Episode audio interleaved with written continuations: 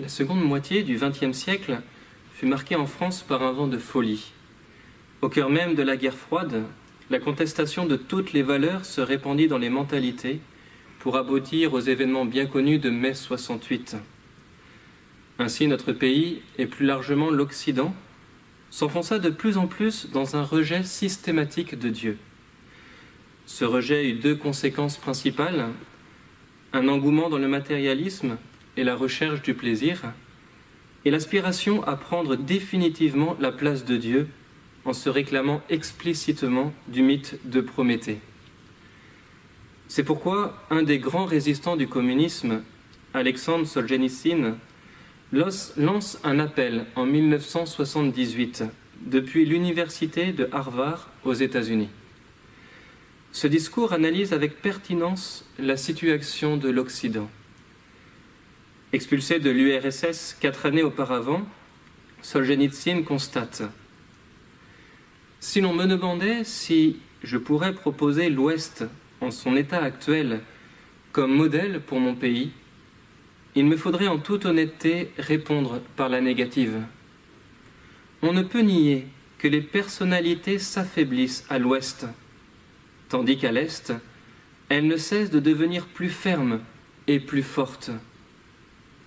Après avoir souffert pendant des décennies de violence et d'oppression, l'âme humaine aspire à des choses plus élevées, plus brûlantes, plus pures que celles offertes aujourd'hui par les habitudes d'une société massifiée, forgée par l'invasion révoltante des publicités, par l'abrutissement télévisuel et par une musique intolérable.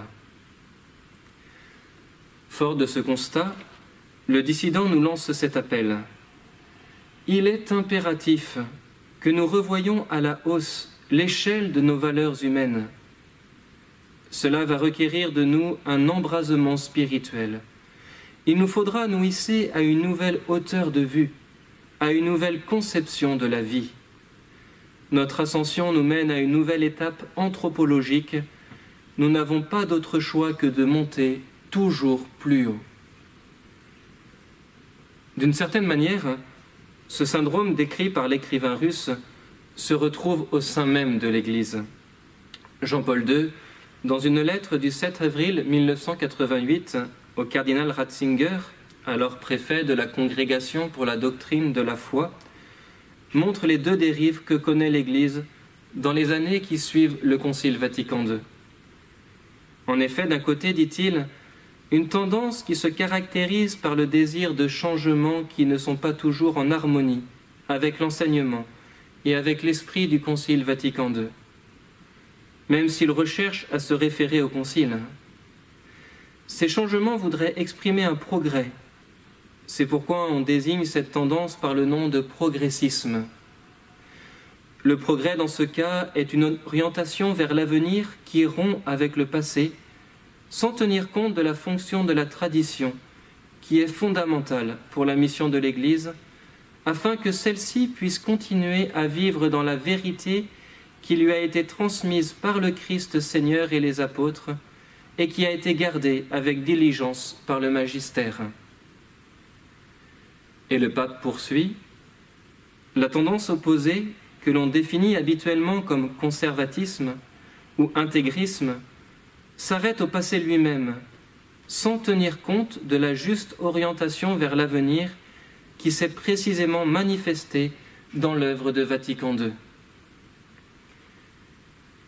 La tendance progressiste répandit au sein de l'Église la recherche de se conformer au monde.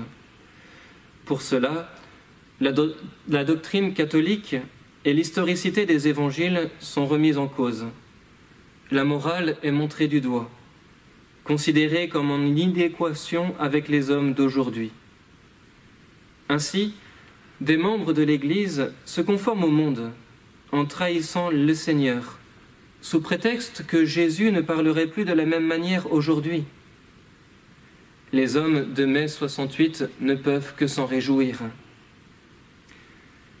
Face à cette profonde crise ecclésiale et sociale, à vue humaine, nous étions engagés dans une voie sans retour. Et cependant, la France a vu une nouvelle génération se lever, une génération de jeunes déterminés à revoir à la hausse l'échelle de nos valeurs humaines. Cette génération porte un nom, la génération Jean-Paul II, du nom de ce pape qui, le jour de son intronisation comme successeur de Saint Pierre, lança au monde son N'ayez pas peur, ouvrez, ouvrez toutes grandes les portes au Christ, à sa puissance salvatrice, ouvrez les frontières des États, les systèmes économiques et politiques, les immenses domaines de la culture, de la civilisation, du développement. N'ayez pas peur, le Christ sait ce qu'il y a dans l'homme et lui seul le sait. Jean-Paul II eut une importance capitale pour affermir la foi de bien des Français, pour permettre à la France de retrouver Jésus-Christ. Pour cela, il visita la France métropolitaine par sept fois. Son premier voyage, en 1980, fut le début de sa patiente éducation. Le 1er juin, lors de sa première veillée avec les jeunes Français, il leur dit Si vous me demandez que devons-nous faire dans l'Église, surtout nous, les jeunes? Je vous répondrai apprendre à connaître le Christ, constamment apprendre le Christ. C'est précisément lors de ce premier voyage que Jean-Paul II nous rappela les promesses de notre baptême avec sa célèbre question que nous n'avons cessé d'entendre en cette neuvaine. France, fille aînée de l'Église, es-tu fidèle aux promesses de ton baptême? Et il ajouta, Pardonnez-moi cette question. Je l'ai posée comme le fait le ministre au moment du baptême. Je l'ai posée par sollicitude pour l'Église, dont je suis le premier prêtre et le premier serviteur, et par amour pour l'homme, dont la grandeur définitive est en Dieu, Père, Fils et Saint-Esprit. Ainsi, le saint pape polonais nous invitait à retrouver dans notre histoire les racines chrétiennes qui ont façonné notre pays. Car c'est dans cette histoire que nous pouvons retrouver la vigueur spirituelle pour faire refleurir la foi. Dans cette optique, Jean-Paul II, lors de son troisième voyage en France en 1986, sur le lieu même des premiers martyrs de Lyon, nous posait une nouvelle question. Chrétiens de Lyon, de Vienne, de France, que faites-vous de l'héritage de vos glorieux martyrs? Certes, aujourd'hui, vous n'êtes pas livrés aux bêtes. On ne cherche pas à vous mettre à mort à cause du Christ. Mais ne faut-il pas reconnaître qu'une forme d'épreuve atteint subrepticement les chrétiens? Des courants de pensée, des styles de vie et parfois même des lois opposées au vrai sens de l'homme et de Dieu minent la foi chrétienne dans la vie des personnes, des familles et de la société.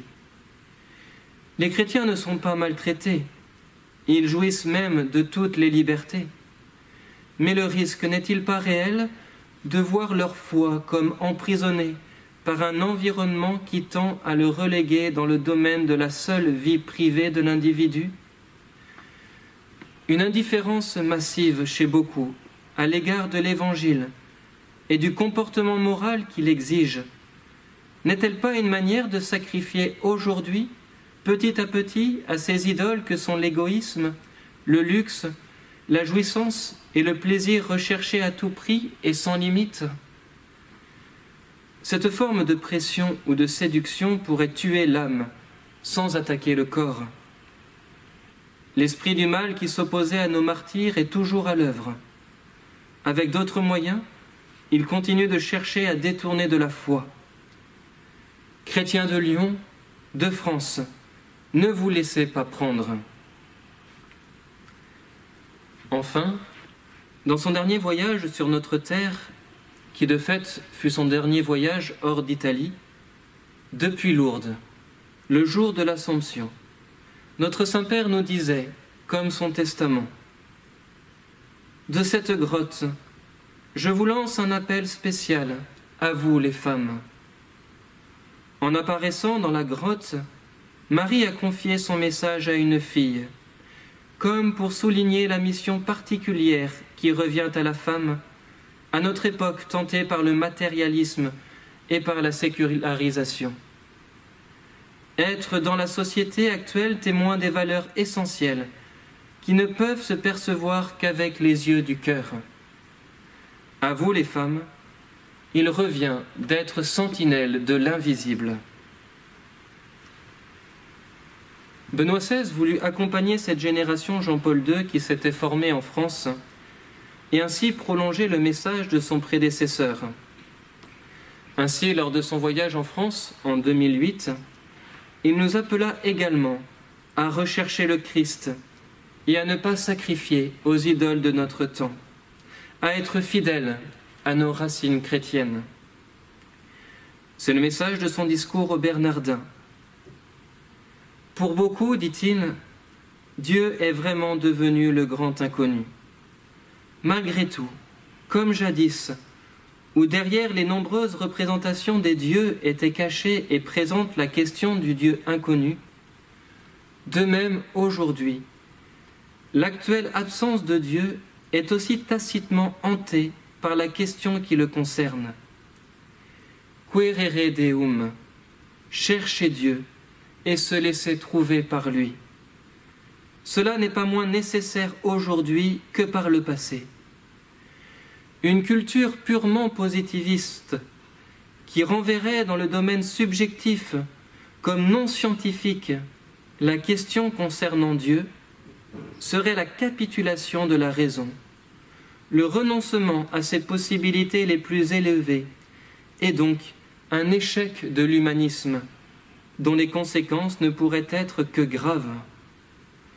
Ce qui a fondé la culture de l'Europe, la recherche de Dieu et la disponibilité à l'écouter, demeure aujourd'hui encore le fondement de toute culture véritable. Tous ces enseignements ont permis de former une génération de jeunes Français chrétiens, résolus à remettre les valeurs non négociables au cœur de la société, d'y remettre la foi. C'est un nouveau souffle du Saint-Esprit qui est passé sur notre terre à travers ces voyages des papes sur notre sol. Alors, petit à petit, nous avons vu des familles, des jeunes, refuser de suivre la culture de la mort qui anesthésie les consciences. En premier lieu, ce mouvement se, réalisa dans une certaine discrétion au cœur des familles de certains mouvements catholiques. Comme le disait Chantal Delsol en 2017, l'urgence pour ces nouveaux dissidents était de ne pas digérer cette anticulture. Pour un courant de pensée, dit-elle, être écrasé, être ridiculisé, être soumis, tout cela n'a aucune importance. Ce qui compte est de ne pas être digéré. Et quel est pour cela le secret? Poursuivre la transmission sans le dire. Cette, minorité déterminée était tout de même perçue par Solzhenitsyn qui s'en ouvrit à Philippe de Villiers. Ici, dit-il, il reste encore des racines vivantes. Elles sont en train de, donner des pousses. Toutes vos élites ont perdu le sens, le sens des valeurs supérieures. Elles ont oublié que le premier droit de l'homme, c'est le droit de ne pas s'encombrer, pardon, c'est le droit de ne pas encombrer son âme avec des futilités. Mais le gouffre s'ouvrira à la lumière. Des petites, lucioles dans la nuit vacilleront de loin. Il y aura des hommes qui se lèveront, ils briseront la spirale du déclin du courage. Aujourd'hui, les dissidents sont à l'est, ils vont passer à l'ouest. Les familles et les jeunes qui se sont levés contre l'avortement, le mariage pour tous, la PMA et la GPA, qui se sont levés encore pour rappeler la nécessité de recourir au sacrement même en temps de confinement, sont les nouvelles pousses qui arrivent au grand jour. Chantal Delsol constate Il y a 40 ans, les premiers au concours étaient des trotskistes. Aujourd'hui, les premiers au concours sont les veilleurs. À Vézelay, en 2016, le cardinal Sarah engageait les routiers scouts d'Europe à suivre la voie de leurs aînés.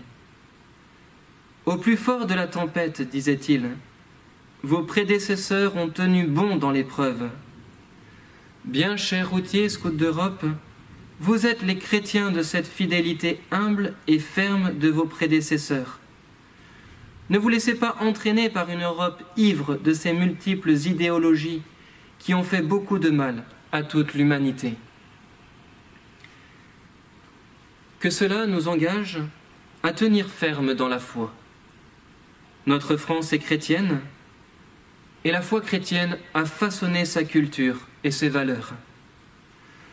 Aujourd'hui, nous pouvons parfois nous sentir découragés, mais soyons ces petites lucioles, ces lucioles qui brillent en l'honneur de Notre-Dame, Reine de France.